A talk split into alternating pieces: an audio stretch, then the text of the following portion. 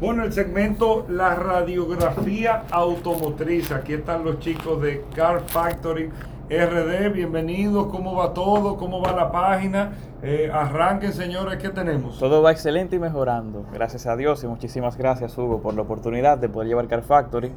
Y para hoy traemos la radiografía de Skoda Kodiaq, un SUV que entendemos que está infravalorado en nuestro mercado y el resto de Latinoamérica, pero en, un, en unos momentos explicaremos por qué.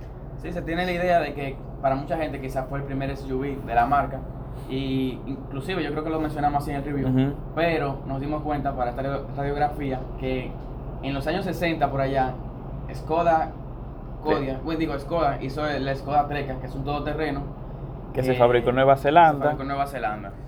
solamente tuvo una, 3.000 unidades se produjeron, de, produjeron de este vehículo, perdón. Y lo que sí se puede decir es que Kodiaq es el primer SUV de Skoda del siglo XXI. Aterrizó en el mercado en el 2016 y ha sido todo un éxito para los mercados de China y Europa. Y Europa. Lamentablemente para Latinoamérica no ha sido un éxito. No, no, pero de hecho fue tan bueno en China que tiene dos versiones, la versión de 7 pasajeros y una versión que es coupe que se llama la Kodiaq GT. Correcto. Y hablando de 7 pasajeros, hay que dar un dato curioso aquí y es que Skoda Kodiaq en su versión RS tiene el récord de ser el SUV más rápido de 7 pasajeros en Nürburgring. Eso es un dato, sí. Y que pasa también con la policía de Inglaterra. Ah, inclusive añadieron a su flota la, versión RS para moverse, la policía británica. Por si se preguntaban por qué ese nombre de Kodiak se debe al oso pardo más grande que vive en una isla de Alaska que se llama Kodiak. Fue un, un nombre curioso, algo diferente. A que... mí me gusta mucho el oso pardo. me gusta el nombre. Y Skoda Kodiaq tiene varias amenidades que lo vuelven un vehículo inteligente en el día a día. Y no son cosas que son costosas, sino algo extra que le agrega la marca. Por ejemplo, en las puertas tiene un compartimiento para tú meter una sombrilla al estilo de Rolls Royce. Sí, eso no lo encontramos en otro vehículo que el Rolls Royce.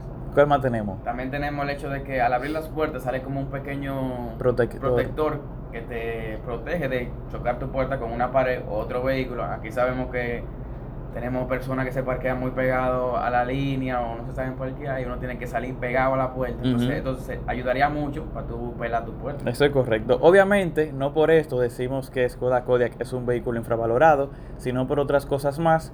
Que por ejemplo tenemos el tema de la seguridad, que viene bastante equipado, mucho espacio. Tiene un diseño que quizás no sea el más bonito, pero es un diseño diferente a lo que uno está acostumbrado.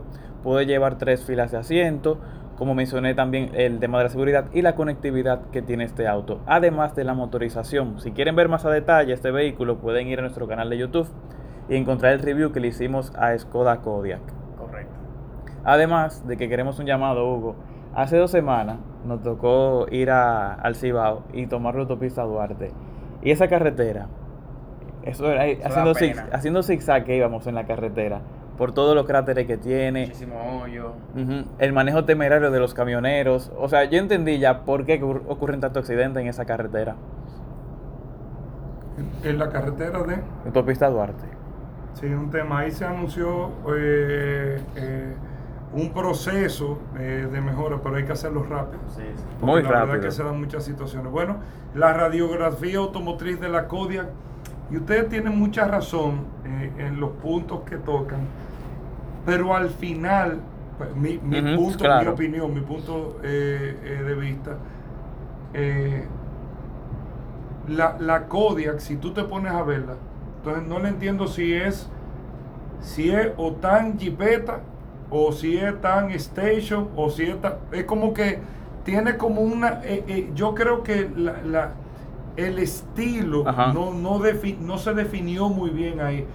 Y si tú te pones a ver la Kodiak, tú no la defines como una, como, como un, no sé, o sea, es la, vamos a llamarle el genérico que nosotros le decimos República Dominicana, Jeepeta Skoda, pero no la veo como una Jeepeta. Ok, entiendo. O sea, físicamente. Y también tiene un tema que es Skoda. Y Skoda es la marca más básica del grupo Volkswagen. Entonces, aquí en Latinoamérica la gente tiene esa percepción. Y quizá dar tanto dinero por una Jeepeta Volkswagen, eh, por una Jeepeta Skoda, creo que posiblemente.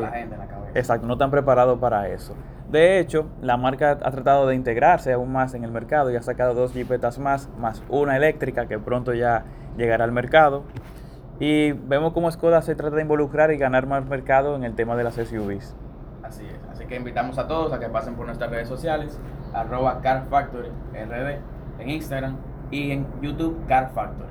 Correcto. ahí está la radiografía automotriz con nuestro amigo de Car Factory. Hacemos una pausa, no se muevan.